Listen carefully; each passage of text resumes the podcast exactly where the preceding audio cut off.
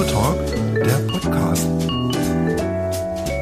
Herzlich willkommen zu einer neuen Folge vom Kulturtalk im Union Square und ich freue mich heute ganz besonders auf Nina Schopka. Sie ist Schauspielerin und Synchronsprecherin, freischaffende äh, Schauspielerin auch und Regisseurin. Äh, du bist geboren 1971, also zarte 49 Jahre alt und äh, wo, mehr oder weniger geboren in Regensburg, hast du eben gesagt. Mehr oder weniger, ja. und lebst aber in Saarbrücken. Ja. Genau, da haben wir das schon mal. Weil die Synchronsprecherin, die erstaunt mich jetzt. Also Ehrlich? ich habe schon auch mal was synchronisiert, aber das ist überhaupt nicht so mein Standbein. Aber es zählt mit, oder? Ganz am Rand. Okay, ganz am Rande.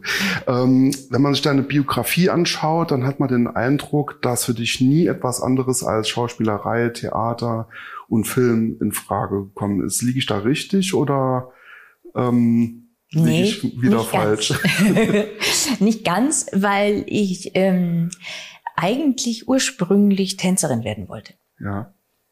Nun war das, also das fängt man ja sehr früh an und wirklich das, äh, da eine, das anzupeilen als professionelle als, äh, Laufbahn habe ich dann so mit 12, 13 und äh, habe aber dann mit, also wirklich klassisches Ballett war mein, mein Steckenpferd und äh, dann mit 18, 19 kam plötzlich in mir etwas auf, wo ich mir gedacht habe, irgendwie reicht's nicht. Das, wofür ich, so- wofür ich so geglüht hat, hat plötzlich irgendwie nicht mehr genügt. Und ähm, ich, es war wohl die Sprache, die mir gefehlt hat. Und, äh, schön war, dass ähm, dieses ganz, äh, dieses ganze äh, exzessive Trainieren, Betreiben, Vortanzen.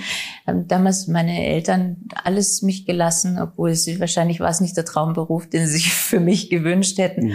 Und als ich dann mit 18, knapp 19 äh, gesagt habe, Mama, ich glaube, ich glaube, ich werde doch nicht Tänzerin. Ich glaube, ich werde Schauspielerin. Sie, na Gott sei Dank, wie kann denn jemand mit so einer Klappe Tänzerin werden? Und da haben wir auch gedacht, Wahnsinn, das sagt sie mir jetzt nach so vielen Jahren. Ja. Aber das ähm, ist wahrscheinlich schon auch was sehr Stimmiges äh, für mich, da die Sprache mit dazu zu nehmen und auch Formen aufzubrechen und äh, zu verlassen dann wieder. Ne? Aber im weitesten Sinne Bühne kann man schon sagen. Das hatte ich schon immer Das ja, also Gott sei Dank. das ist schon auf jeden Fall die Bühne, die, die ist, glaube ich, wirklich immer schon meine Leidenschaft. Ja, Gesang habe ich auch gefunden. Mhm. Äh, was hast du da gemacht? Naja, ich bin eigentlich in, zum Gesang dann über die Schauspielausbildung gekommen und ich, ich habe eine sozusagen eine Schauspiellehre gemacht an der Elisabeth-Bühne in Salzburg und ähm, die haben dann relativ schnell gemerkt, ah, da ist ein Potenzial zum Singen. Und dann wurde ich eingesetzt in, in erstmal in Schauspielstücken, wo man dann eben auch mal singen musste und so und in oder dann erstmal so Kindermusicals und dann ging es weiter in andere Engagements und dann waren es drei Spartenhäuser und dann habe ich da eben in Operetten, in Mu- Musicals und so ging das. Und dann bildet sich die Stimme ja weiter und man ähm, hat dann immer mehr Erfahrung und äh, so ja, insofern habe ich immer, immer, immer neben dem Schauspiel auch äh, gesungen und habe dann jetzt auch äh, im letzten Jahr am Staatstheater einen äh, Hans Eisler Abend gemacht. Also du hast sozusagen alle Skills, die man auf der Bühne braucht. Hat dir das Tanzen auch irgendwie beim Schauspiel geholfen? Also Bewegung, Bühnenpräsenz, war das hilfreich? Mm, Ja, aber erst äh, ein bisschen später. Also, weil erst musste ich es auch wieder loswerden, so eine Überspannung zu haben Okay.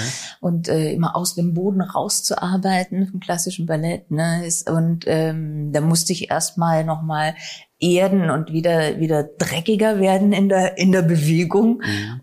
Dann aber hat's sehr geholfen. Also sehr, ich verwende es immer noch ganz viel. Das, also ich bin, glaube ich, kann man wirklich sagen, eine Schauspielerin, die grundsätzlich äh, vom Körper aus arbeitet. Mhm. Äh, du hast gerade eben schon gesagt, du bist äh, nach Salzburg äh, gegangen. Warum gerade dahin? Auch es hat mich da so hinverschlagen eigentlich. Ich habe schon, man, das ist ja so, man spricht dann erst mal vor an den verschiedensten Schauspielschulen und naja, da sprechen zwischen 1000 und 2000 äh, Leuten vor und mhm. zehn werden genommen oder zwölf. Ne? Kann man jetzt nicht davon ausgehen, dass es unbedingt sofort klappt. Und was ich aber auch wusste, wo ich gesagt habe, okay, das ist eigentlich etwas, was mich auch interessiert. Das ist diese Bühne, Elisabeth Bühne, heute heißt sie Schauspielhaus Salzburg.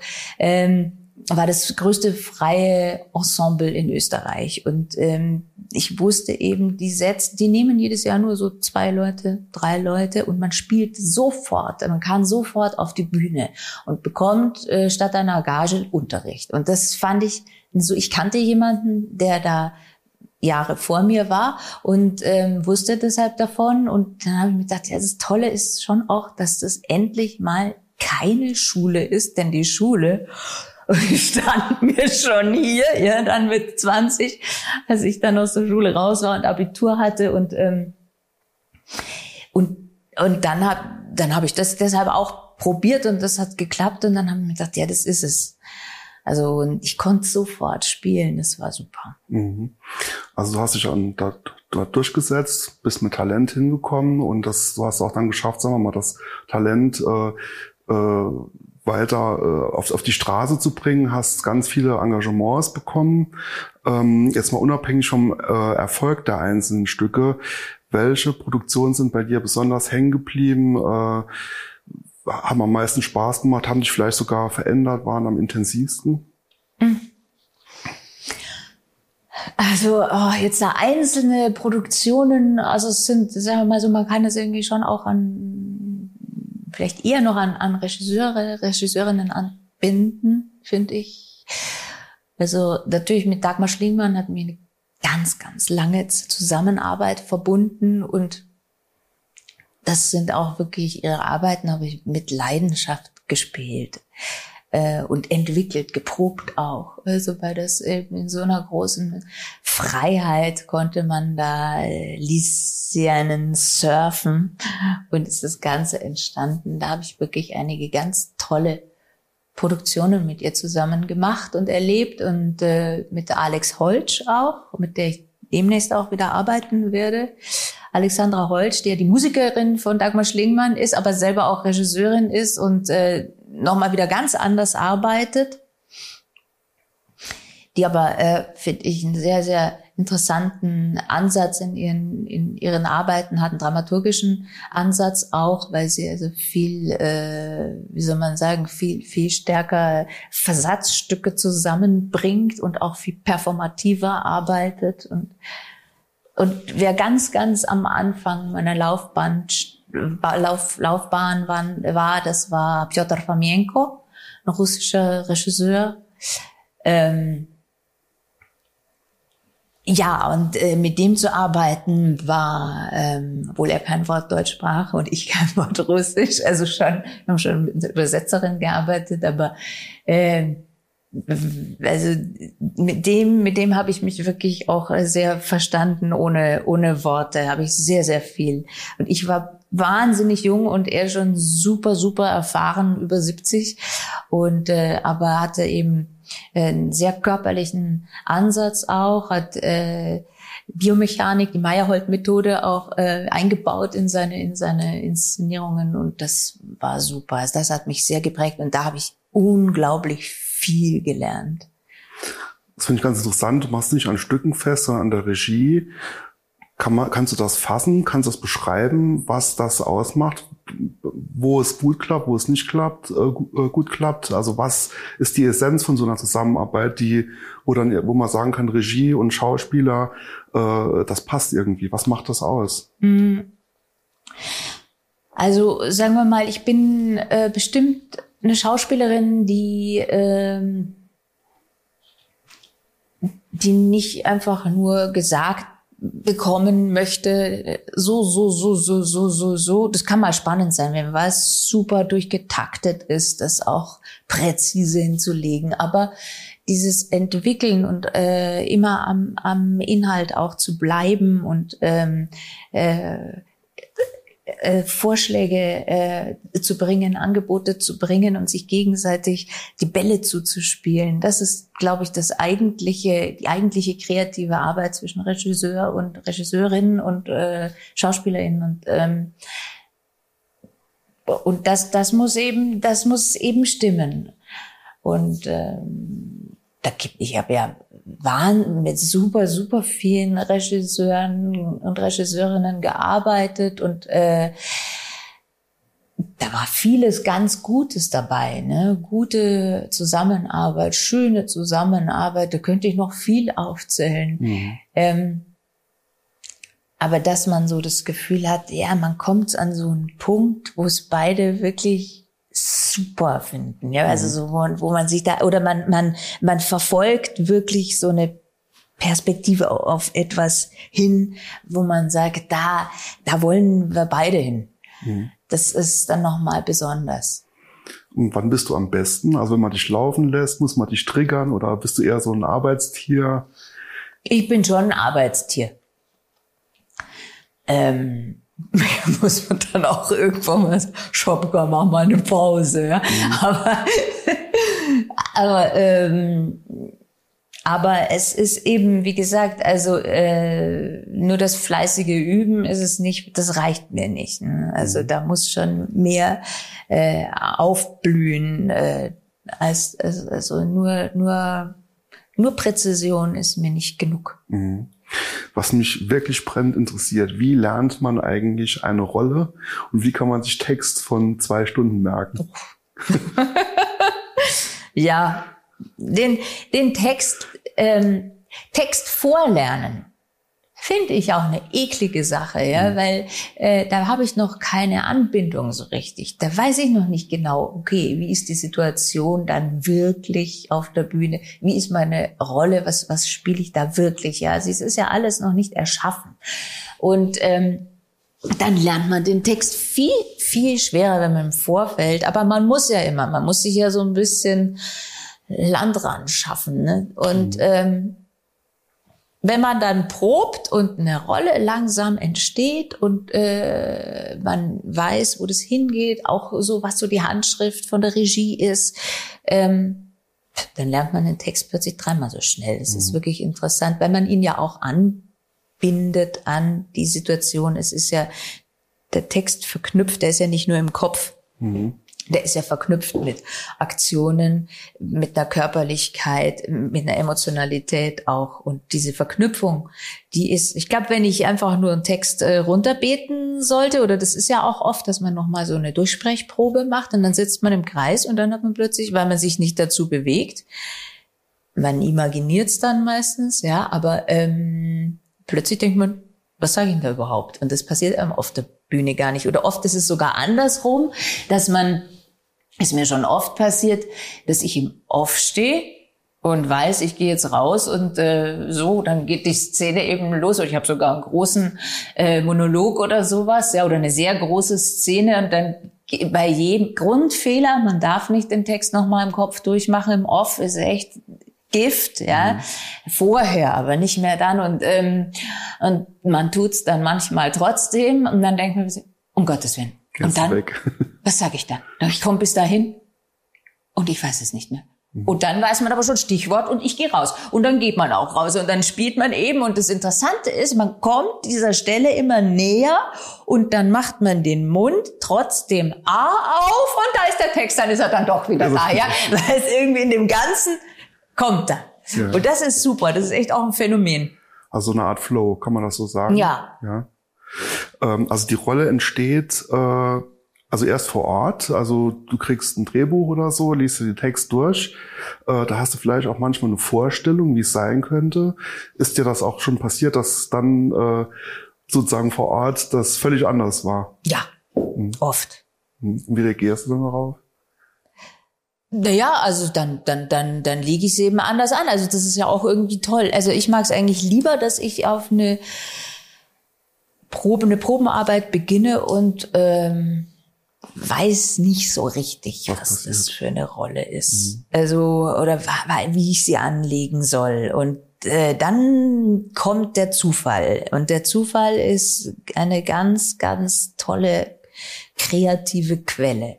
Und ähm, und über den entsteht dann plötzlich etwas, was man sich eben nicht ausdenken kann, sondern was einfach aus dem Moment raus entsteht. Und das ist dann sehr schön und mhm. beglückend. ähm, jetzt haben wir viel über Theater gesprochen. Du bist aber auch äh, Film, Fernsehen äh, aktiv gewesen. Bisschen, ähm, ja. Was liegt dir mehr? Oh, mir liegt mehr das Theater. ja. Ich mache schon auch mal Film und Fernsehen. Das ist auch mal lustig. Mhm. Ähm, ich drehe manchmal auch gern, wenn wir mit dem Corso Op Kollektiv dann kleine Filmchen drehen, die wir reinbauen in die Inszenierung. Das macht mir total Spaß. Da macht mir auch Spaß, die Regie dafür zu machen oder beim Schnitt dabei zu sein. Das ist ja liebe ich, ja. Und auch äh, Kameraeinstellungen mitzusuchen. Das ist toll.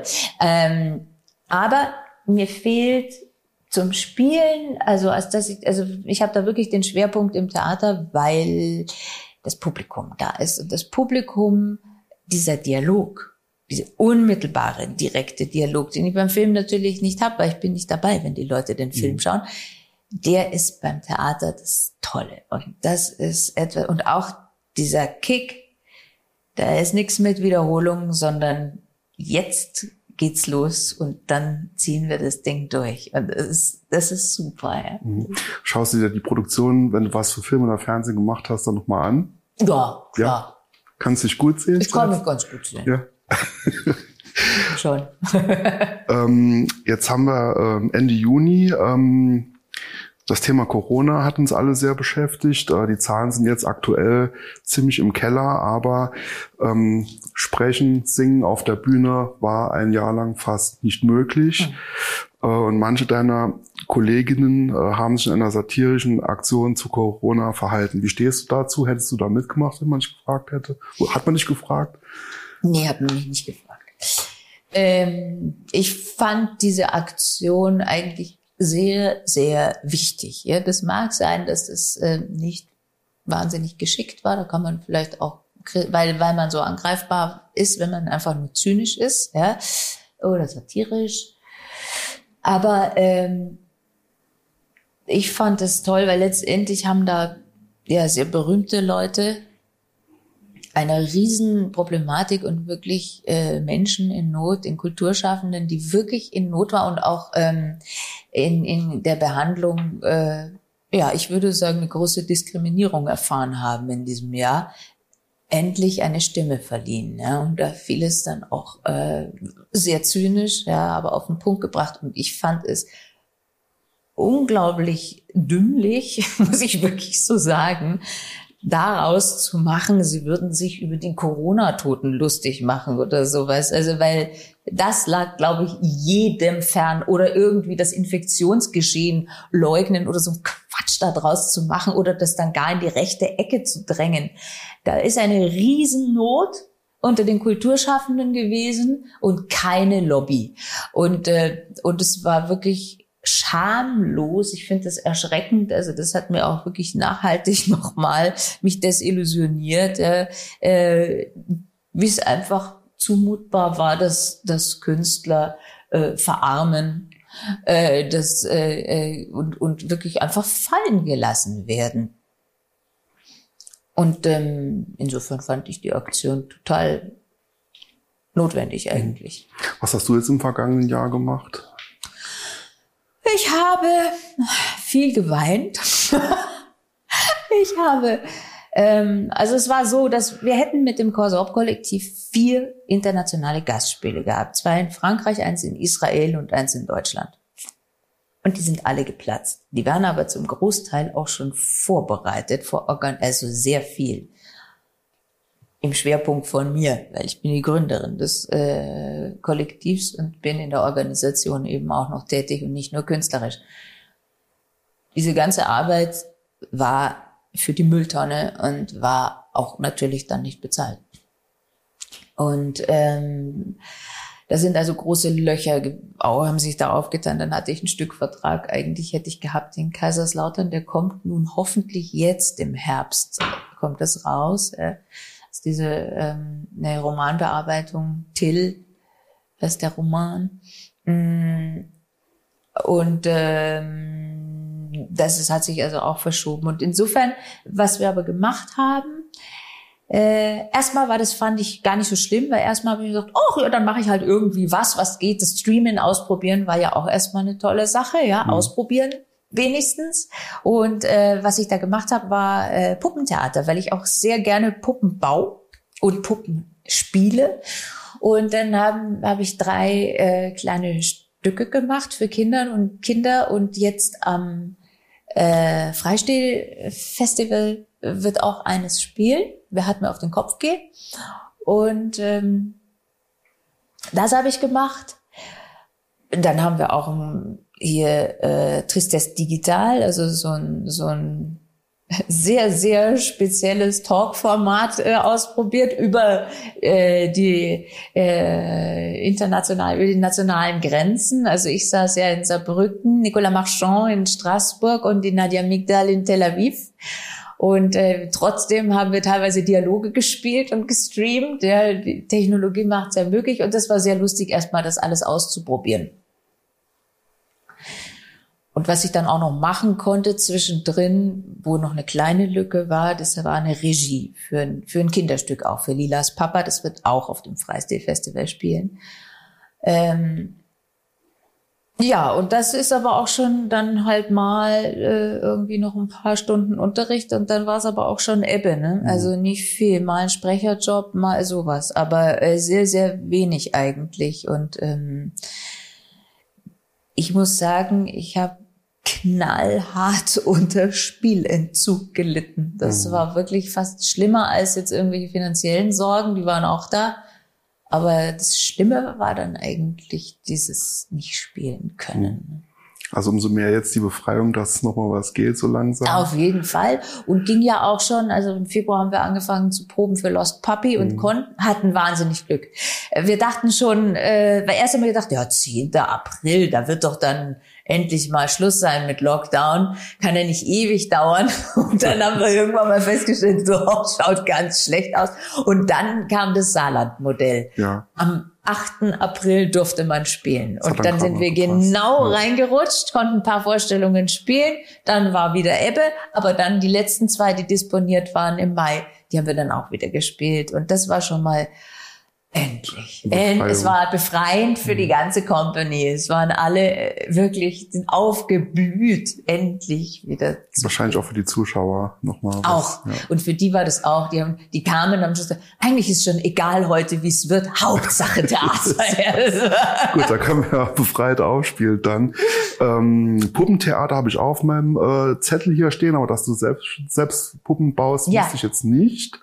Ähm, wo kommt das her? Also mhm das ist ja wieder was völlig anderes. Es, also ja. fast, mhm. oder? Äh, ja, ähm, eigentlich in gewisser Weise schon. Ich habe mit Gertrud Pigor angefangen, äh, mit Puppentheater. Die hat mir das sozusagen die Basics beigebracht. Ich bin keine ausgebildete Puppenspielerin und keine ausgebildete Puppenbauerin. Mhm. Das möchte ich auch sagen, weil das ist nochmal ein ganz eigenes äh, Genre und Handwerk.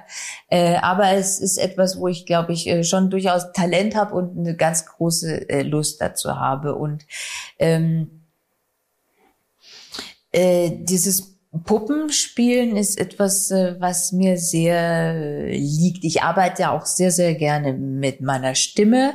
Ähm, habe da auch irgendwie, sagen wir mal, eine große Lust dran an, an Stimmen imitieren, an, an Dialekte imitieren, an sowas, ja.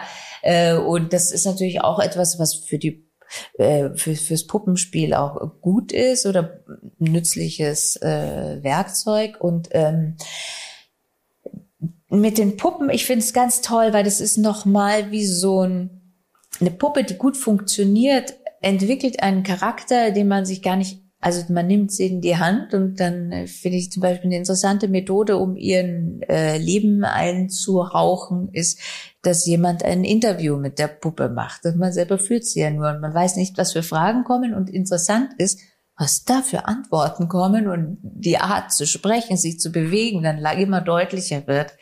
Es ist eine ganz tolle Erfahrung. Also wie so eine Erweiterung des eigenen Körpers vielleicht sogar. Ja, ja. aber eigentlich noch mal so eine Auslagerung eine eigentlich Auslagerung. An etwas, was da plötzlich lebendig wird, ja. äh, wo man sich denkt, wer ist denn das und es ist auch wirklich eine ganz große Beziehung, die man so zu Puppen, gerade gerade wenn ich sie auch noch selber gebaut habe. Mhm. Also zum Beispiel eben, wir proben ja im Garelli-Haus und ähm, wenn ich aber mit Puppen probe, ich würde niemals, obwohl alles sicher eingesperrt ist, die Puppe alleine dort liegen lassen. Mhm. Das kriege ich nicht hin. Ich nehme die immer mit nach Hause. Also mhm. das ist, da hat man so eine Beziehung zu der Puppe. Kann man vielleicht sogar den eigenen inneren Teufel mal auslagern und den ausleben? Total. Mehrere Teufel. ähm, Okay, 2020 wurdest du in der Theaterumfrage der Theaterzeitschrift Theater heute als Schauspielerin des Jahres 2020 nominiert. Es interessiert mich äh, ganz naiv, was macht eigentlich eine gute Schauspielerin aus, das oder die beste sogar.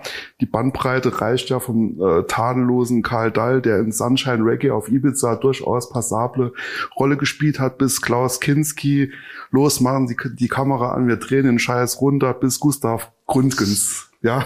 Oh Gott, der auch noch, ja. Also, um jetzt mal alle zu nennen. Was macht eigentlich einen guten Schauspieler und eine gute Schauspielerin aus?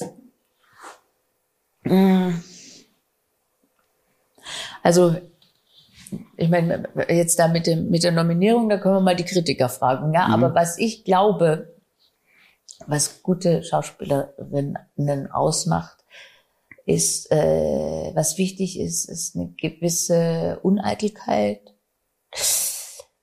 Obwohl man sich ja gerne präsentiert, das nicht, ja, also das ist ja nicht, deshalb ist man ja nicht introvertiert, aber sagen wir mal, so eine gewisse Ungeniertheit, die man da hat, auch ähm, den Mut, hässlich, dumm, fies zu sein und nicht äh, nicht unbedingt ähm, eben äh, schön sein wollen auf der Bühne, äh, sympathisch sein wollen auf der Bühne und darüber geliebt werden. Denn äh, also interessant ist ja, dass das Publikum einen oft äh, genau für diese äh, für diese Charakter liebt, die so äh, sehr angreifbar sind, ja, und mhm. überhaupt nicht äh, vorbildlich. Und und ich glaube, da ist was ganz ganz wichtiger Punkt, der der der wesentlich ist dafür. Mhm. Ähm, ist eben schon ein paar Mal angeklungen. Du hast 2017 äh, mit anderen äh, zusammen das äh, Corso Op Kollektiv gegründet. Ähm, was genau ist das? Was macht ihr? Und äh, was bedeutet der Name? Hat der einen Sinn oder? hat der Name einen Sinn? Ja, der hat einen Sinn. Ja. Und ähm, das Corso Op Kollektiv habe ich äh, gegründet mit äh, Gregor Wickert der Bühnenbildner ist. Ähm, und wer aber auch von der allerersten Stunde dabei war, das war Nicolas Marchand, der kam sehr, sehr früh mit dazu. Und äh, äh, vielen anderen, wer auch lange, lange im Boot ist, ist Nadia Migdal, Schauspielerin. Und ähm, so, äh, also ich könnte jetzt insgesamt sind wir zehn Leute so en gros. Äh, das ist natürlich auch mal so eine Fluktuation. Ne? Springt einer wieder ab, kommt neu dazu. Äh, das ist ein Kollektiv, äh, das wir haben uns gesagt, wir probieren jetzt mal ähm, Formen von Theater, die üblich, also nicht nicht Mainstream sind, die nicht äh, der Konvention entsprechen, die sich aber im Wesentlichen äh, wirklich, also die eigentlich vom auch also sagen wir mal, äh, inhaltlich von, von gesellschaftspolitischen Themen ausgehen, wo wir sagen, okay, da, da brennt's, da wird's interessant. Und äh, was wir da entwickelt haben, das ist, dass wir Collagen zusammenstellen zu äh, bestimmten Themen. Ja, unser Lost Puppy zum Beispiel gegenüber Besitz und Eigentum oder wir haben schon über Gehorsam, über Technologie. Ähm, und äh, dazu verschiedenste Texte, aber auch selbstentwickelte Szenen, Performances. Also es ist viel stärker an der Grenze zur Performance als jetzt äh, das traditionelle Theater, das so in den Staatstheatern stattfindet. Und es hat vor allem eine Besonderheit, und da merkt man natürlich auch, dass der Gründer, der Mitbegründer ein Bühnenbildner ist.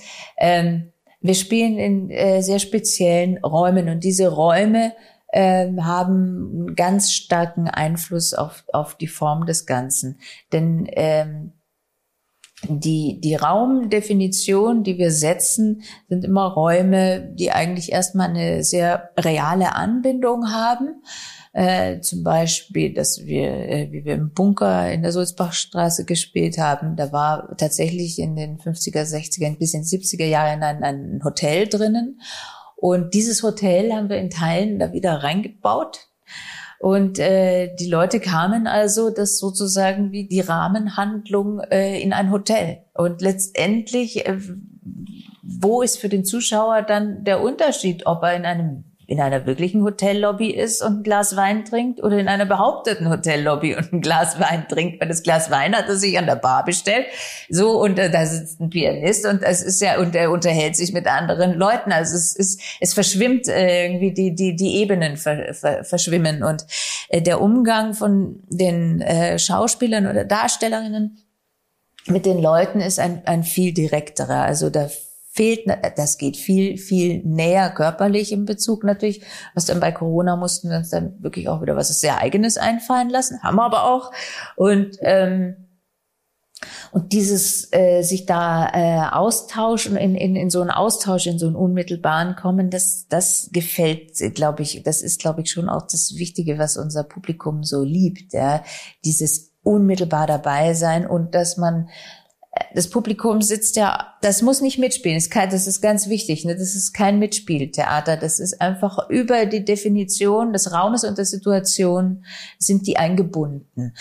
Äh, und ähm, insofern ist aber auch natürlich eine gewisse Unsicherheit, die aber auch Spaß macht, denn es geht ja dann 360 Grad um einen herum.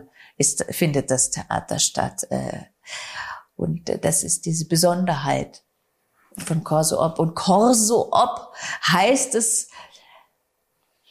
also ich meine, wir haben natürlich auch einfach gesagt, was, also komm, was, was hatten wir alles für Namen? Mein Gott, es ist immer schwer, sich da was auszusuchen. Und äh, aber auf Corso haben wir gesagt, das ist doch super. Unser Publikum, wir wollen ja das auch wirklich probieren. Die sind äh, ja ganz vielfach auch tatsächlich in Bewegung und laufen durch Räume durch oder wechseln die Räume und gehen raus. Ne? Ans Hafenbecken bei Tristes Royal und ähm, und dann fehlte aber da nur Corso Kollektiv war so wahrscheinlich uns zu einfach. Manchmal denke ich mir auch, ach, hätten wir es doch einfach gemacht. Und dann ist dieses Ob noch dazu gekommen und in Assoziation zu Ob-Art, zu Opus, zu Operationssaal, zu Overpowered und zu Originalverpackung. Okay, da muss man aufpassen, hier noch mit Bindestrich und Punkt, also das macht es ganz ja, ja, ganz knifflig und ja nicht falsch machen. Ja, genau. Ja, das heißt also, die Spielstätte spielt auch eine Rolle, kann man das so sagen. Was, was macht das äh, mit, mit dem Stück, mit den Schauspielern, mit dem Publikum? Äh, sind die dann mehr drin? Äh, verändert sich irgendwie der Stoff dadurch? Ja, also wir, wir äh, entwickeln ja die Stücke sowieso. Also es ist schon so, dass wir erstmal recherchieren zum Thema, auch Texte zusammentragen, wo wir sagen, okay, die sind wären auch gut auf einer Bühne. Also die sind sprechbar. Ne? Also es sind ja nicht nur Theatertexte, die wir dann da verwenden. Das wäre noch eine Frage. Also schreibt ihr auf eine Location oder schreibt ihr zuerst und sucht dann die passende hm, Location? Mal so, mal so. Hm. Also beim Bunker zum Beispiel, äh, das, das, das wussten wir ganz, ganz früh. Und da mhm. haben wir tatsächlich auch also ich sage immer, der Bunker hat eigentlich Regie geführt, ja, mhm. weil das natürlich diese kleinen Parzellen und dieses ganze und diese Wahnsinnsatmosphäre da drinnen und da dann ein Stück über Gehorsam zu machen, das ist natürlich schon eine ziemliche Wucht irgendwie auch, ja. Und ähm, da hatten wir es ganz früh gewusst, schon während der Recherche und haben das da wirklich eigentlich da hineingefügt, mehr oder weniger, diese Räumlichkeiten äh, bei anderen Stücken mh, mm, nicht so sehr, wobei eigentlich sagen wir mal so, was wir schon, also die Grundanlage dessen, wie bei, bei Babylon Pogo, wussten wir, dass wir sagen, okay, wir spielen äh, auch in einem großen Raum, aber wir fänden es toll, wenn wir uns dann aufsplitten und das Publikum aufgesplittet wird auf ganz kleine, intime Räume noch. Und eben, die sind dann mit da in, wir haben dann wirklich ganz ähm, realistischen Schlafzimmer reingebaut und äh, oder auch so ein äh, Büro und n, noch so eine so eine ja so eine Bleibe quasi von von einem Typen der eigentlich ja wusste man nicht genau äh, ja der hatte da gewohnt obdachlos nicht aber schon ziemlich runter so ja mhm. und ähm, da wussten wir zwar dann nicht genau, wo können wir es realisieren, aber wir haben Räume gesucht, der, dass die diese Möglichkeit haben. Und äh, ja, genau, der Bunker eben, der hat wirklich einen Einfluss extrem genommen. Oder auch, als wir im Sektor Heimat gespielt haben, so rausgehen und da das Wasser zu haben im Hafenbecken. Und ähm, das war natürlich schon auch äh, dann, das nimmt dann, also da kommen dann Ideen über den Raum, dass man sagt, ah, und deshalb äh, finden die und die Szenen statt. Also das da, die werden da erstmal geprägt sozusagen, ja, oder erfunden dadurch. Das ist eine Wechselwirkung. Ja, also Corso Ob-Kollektiv, Lost Puppies haben wir schon erwähnt. Das wird, glaube ich, nochmal aufgeführt. Also ja, wir wollen es im Februar wieder aufnehmen. Ja. Was ist denn das? Februar 22? oh Gott, die Zeit von Sind schon nächste Projekte in Arbeit oder konzentriert ihr euch jetzt erstmal darauf? Nee, wir haben äh, ein nächstes Projekt, eben wie ich gesagt habe, äh, mit Alexandra Holtsch. Äh, diesmal, also wir arbeiten ja sonst eigentlich ohne Regisseur. Ohne Regisseurin und ähm, jetzt für dieses aber haben wir gesagt, ähm, okay, die Alex hat eine Handschrift, die, die, das passt auch gut dazu. Mhm. Und äh, zu unserem Stil. Und äh, Gregor Wickert macht eben da auch Bühne, Bühnenkostüme und hat auch Jahre, also noch viel mehr als ich, mit der Alex gearbeitet. Und ähm, insofern wird das, das Stück hat jetzt mal so den Arbeitstitel Faces und es wird ein Zwei-Personen-Stück. Da macht noch Silke Buchholz und ich werden spielen. Mhm. Also keine Regie. Äh, wie funktioniert das? Hat dann doch irgendwie jemand den, den Hut auf oder ist das alles ganz basisdemokratisch? Also da ist schon vieles. Ich meine, natürlich sagen wir mal so, ich ähm, es ist ja immer so ein kleinerer Kern, der beginnt überhaupt. Ja, mhm. also zur Recherche beitragen und recherchieren sind wir eigentlich so zu fünft. Äh, ich und Gregor Wickert, Nicolas Marchand, Nadja Migdal und äh, Thomas Hupfer. Und wir äh, so, da trägt jeder bei, tolles Feature gehört, tolle, tolle Dokumentation gesehen, Buch gelesen, das wird alles in einen Topf geworfen, ja. Und das Ganze aber dann äh, zu sieben und wirklich äh, dann auch zu komponieren, das, das mache ich und, und der Thomas äh, Hupfer. Und ähm, Insofern sind natürlich wir oder ich, wenn ich mit den anderen dann anfange zu proben, weil die Dramaturgie ist natürlich jetzt nicht auf der Bühne, ja, der ist auch gar nicht so wahnsinnig viel dann bei den Proben dabei. Der kommt immer wieder mal eine Woche. Wir proben zwei Monate ja grundsätzlich. Ähm, ich habe es immer erstmal, äh, natürlich bin ich die, die das dann so geschaffen hat. Und dann sage ich aber, bringen wir es sozusagen in die Horizontale. Und das ist dann so ein Akt von ein, zwei, drei Wochen, bis dann jeder das hat. Und dann spielen sich die Bälle wirklich zu, also dann erfinden wir das gemeinsam. Dann geht es so in die, in die Breite. Ja. Wie ein Pfannkuchen, den man die und dann, und dann noch irgendwas mit Bällen. Okay. Genau, Pfannkuchen mit Bällen. So machen wir das. okay. Ähm, du bist mittlerweile auch äh, Dozentin für Schauspiel, bringst also jungen Menschen das Handwerk bei. Was hat sich ähm, seit 1993, als du äh, angefangen hast, verändert oder hat sich überhaupt was verändert? Mm, so im Ansatz zu spielen, meinst du überhaupt? Mm. Also, ich finde ja, es hat sich viel im Theater verändert. Das ist aber ja auch gut so, also weil es ist ja etwas, was sich entwickelt. Und ähm,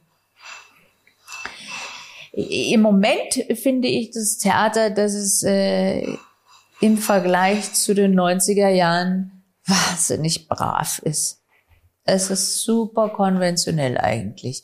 Und es geht plötzlich, also es, es verlässt auch äh, vielfach, also es gibt auch Ausnahmen, ja, aber äh, so der große Trend geht dahin in so ganz äh, realistische Spielweise, mhm. die mir ehrlich gesagt ein bisschen zu öde ist, ja.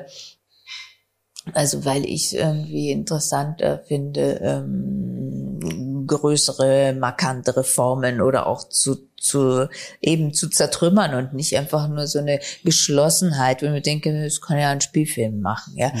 Ähm, das ist im Moment so ein Trend, ja. Also liegt vielleicht aber auch daran, dass man ja selber immer älter wird und ich im Moment feststelle, dass die Jugend ja gar nicht wild ist. Und ich glaube aber ehrlich gesagt, ähm, dass die Jugend nie wild ist, sondern dass die, die wilden, das, die wilden Zeiten, die kommen dann erst. Ja, wenn man erstmal das, die, ich glaube auch, äh, auch ich selber, glaube ich, ähm, äh, wie jung, als ich jung war, äh, erstmal mochte ich es fast auch wahrscheinlich, ich bin mir nicht ganz sicher, man kann sich immer so schlecht selber beurteilen, ja.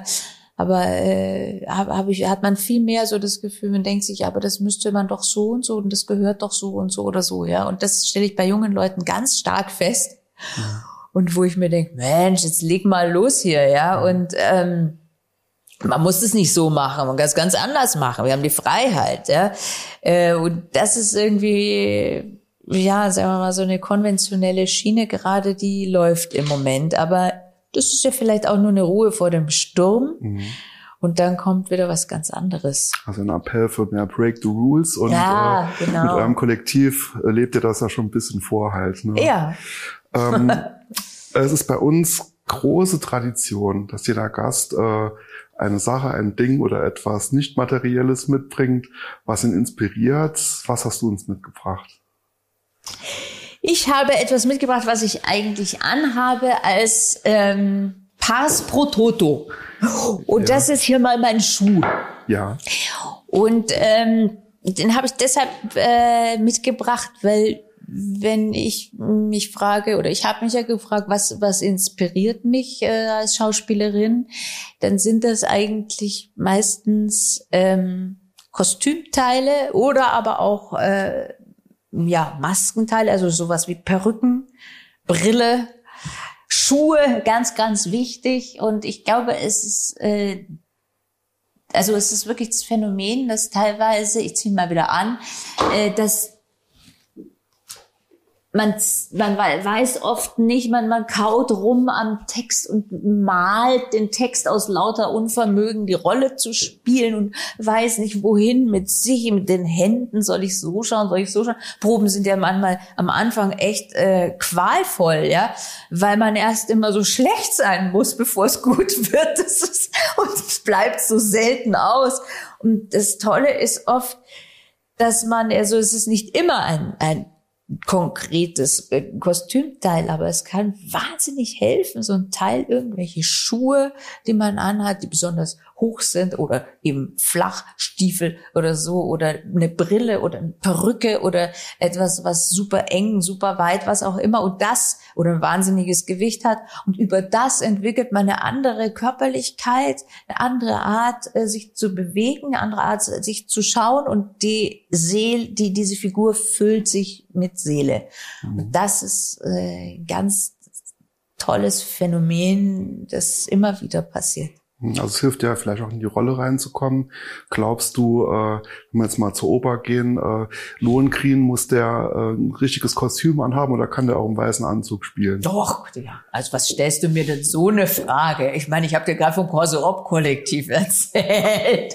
Also äh, was ist auch, äh, was ist ein richtiges Kostüm? Das ist ja auch das Interessante. Also ja. mh, wenn immer, es kommt ja immer wieder auch so, ja, oh, irgendwas weiß ich, ein Klassiker Shakespeare, bleiben wir mal beim Schauspiel Shakespeare und das muss dann schon in historischen Kostümen gespielt werden. Ja, die Shakespeare Com seine Company damals, die die Uraufführung gemacht hat, die haben sich von stinkreichen Leuten die abgetragenen Designerklamotten angehabt. Mhm. Die haben nicht Klamotten angehabt, die 400 Jahre alt waren, sondern die waren total up to date. Ne? Mhm. Also äh, jetzt ist die Zeit vergangen, aber ähm, im Grunde genommen wäre dementsprechend ja im Grunde genommen hier Deutsche Gabbana zu tragen.